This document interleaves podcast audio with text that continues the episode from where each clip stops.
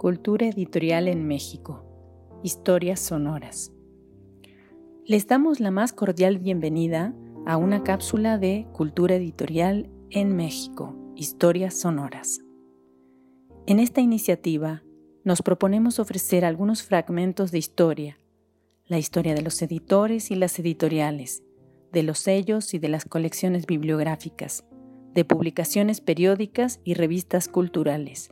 En una palabra, las historias de los agentes y proyectos culturales que han permitido el surgimiento, consolidación y construcción de la edición en México. En esta ocasión, daremos un panorama de Ulises, revista de curiosidad y crítica.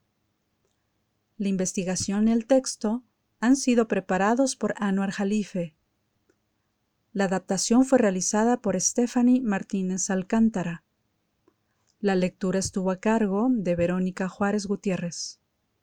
Introducción. Ulises, revista de curiosidad y crítica, apareció en mayo de 1927 y dejó de circular en febrero de 1928 después de seis entregas.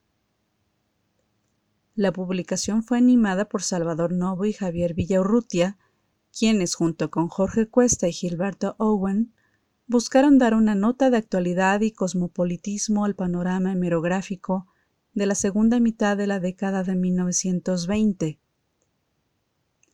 A pesar de su breve existencia, la revista fue un proyecto emblemático de la joven fracción del grupo que poco después sería conocido como Contemporáneos al servir como plataforma de promoción de algunas de las empresas que impulsaban en ese momento como la escritura de las novelas líricas, la creación del teatro de Ulises y en general de la defensa de un modo particular de entender la literatura y la cultura mexicana en medio de diversas polémicas. La revista Ulises Ulises se publicó con el lema, según su subtítulo, de ser una revista de curiosidad y crítica. Los primeros cinco números anuncian a Novo y Villaurrutia como sus editores y el sexto, solo el último, con la siguiente advertencia, que muestra que se pensaba dar continuidad al proyecto por varios números más. Desde el próximo número, Salvador Novo deja temporalmente la dirección de Ulises, que queda al cargo exclusivo de Javier Villaurrutia, a quien deben dirigir los suscriptores a seis números sus nuevas cuotas. Para algunos críticos como Guillermo Sheridan y Reina Barrera, Salvador Novo fue el responsable directo o absoluto de la publicación. Sin embargo, difícilmente podemos hablar de Ulises como una revista de autor. Pues si bien Novo pudo encabezar el proyecto, ésta ofrece la suficiente pluralidad como para que la consideremos una revista grupal. En ese sentido, es significativa la aparición, en el segundo número, de un par de retratos, debidos a la mano de Roberto Montenegro, de Novo y Villarrutia respectivamente, lo cual habla de una revista al menos bicápite, como Novo se refería irónicamente a la generación conformada por Villarrutia y él. Ulises se vendía con un precio de 50 centavos y ofrecía a sus suscriptores seis números por dos pesos con 50 centavos y doce por cinco pesos. La intención original era que fuera una publicación mensual, cosa que ocurrió con los primeros dos números, de mayo y junio, pero terminó por poseer una periodicidad irregular con entregas posteriores en agosto octubre y diciembre de 1927 y un último número de febrero de 1928. La cantidad de páginas de cada entrega osciló entre las 30 y las 44. Impresa a una tinta en papel poroso agüesado, reserva el cuché para la obra gráfica y el color para la primera de forros, de un papel más grueso y que alterna entre el agüezado, el café, el azul y el verde, donde un enorme guarismo, correspondiente al número en cuestión, se sobrepone a la nómina de colaboradores en tipografía, con distintos colores, azul, verde, rojo y morado. No existe mayor información ni en la revista ni en las memorias de sus colaboradores sobre el impresor o el encargado de la composición y diagramación editorial de la misma. Desde esta perspectiva, no es difícil comparar el diseño de la revista con la disposición escenográfica y el lugar de las representaciones del teatro de Ulises, el cual podría verse como una extensión de la revista o al menos como una prolongación suya en el campo de la dramaturgia. Pese a su corta vida, Ulises consiguió publicar una gran cantidad de colaboraciones de diversa índole, poemas y ensayos, fragmentos de novela y reseñas, obra gráfica y traducciones. Una nómina de los autores publicados y del tipo de colaboraciones incluidas es suficiente para dar cuenta de los alcances que tuvo. Génesis de la revista. Ulises representó, en cierto sentido, la culminación de los afanes literarios de los jóvenes Novo y Villarrutia, quienes desde fines de la segunda década se habían convertido en amigos y compañeros intelectuales.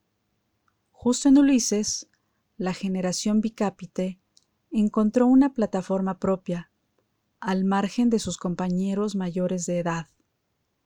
La revista no solo fue un vehículo para que Novo y Villarrutia expusieran sus obras, sus lecturas y sus obsesiones, sino también un espacio de integración para otros dos jóvenes escritores, más cercanos en edad a ellos, con los que harían mancuerna, Jorge Cuesta y Gilberto Owen. La llegada de Cuesta y Owen dio nuevo aliento a los proyectos literarios de Novo y Villaurrutia y contribuyó a vigorizar un proceso formativo que se alimentó, en primer lugar, de estas mutuas inquietudes y coincidencias literarias y vitales. En Ulises llama la atención precisamente la tímida presencia del grupo de doble apellido, que se reduce a un par de colaboraciones de Torres Bodet y una de González Rojo. En cambio, destaca la presencia de otras voces que no habían tenido protagonismo en la prensa mexicana hasta ese momento, como Samuel Ramos, Cuesta y Owen, quien es el colaborador más frecuente de la revista junto con Novo. De este modo, Novo y Villarrutia parecen encontrar una complicidad estética y espiritual que no reconocían en Torres Bodet y su grupo.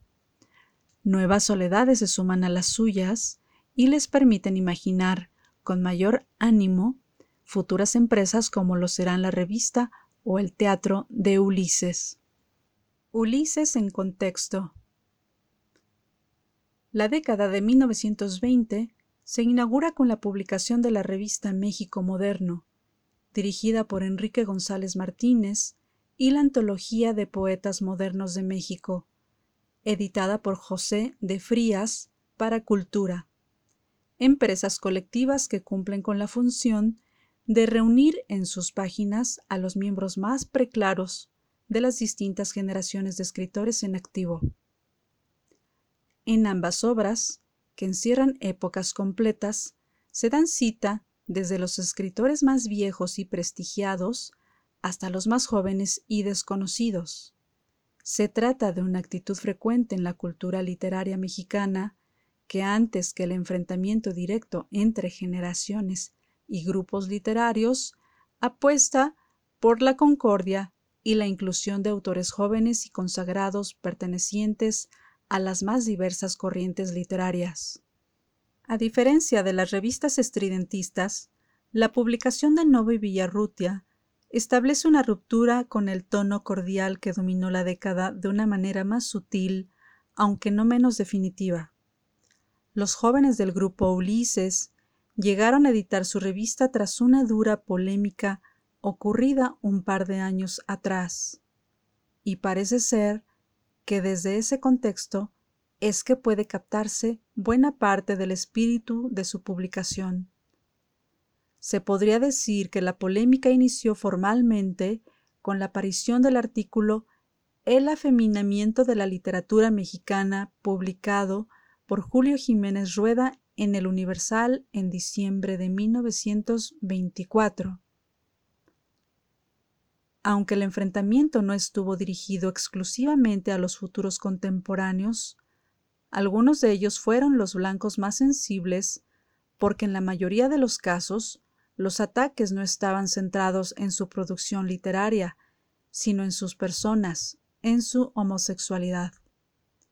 Ante este escenario, no es poco plausible pensar que muchos de los sutiles pero acres gestos que tuvo Ulises en los materiales que presentó y la forma en que los dispuso fueron una suerte de respuesta a sus detractores de tiempo atrás. Expresamos nuestra gratitud a los investigadores y profesionales del mundo del libro y la edición por la elaboración de los textos de estas cápsulas. También agradecemos a la Secretaría de Cultura de México y a la Fundación para las Letras Mexicanas.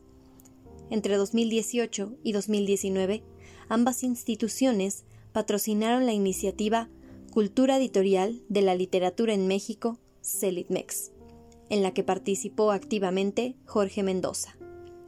De aquella iniciativa deriva una parte de los contenidos empleados en este nuevo proyecto. Los invitamos a seguirnos en Cultura Editorial en México, Historias Sonoras.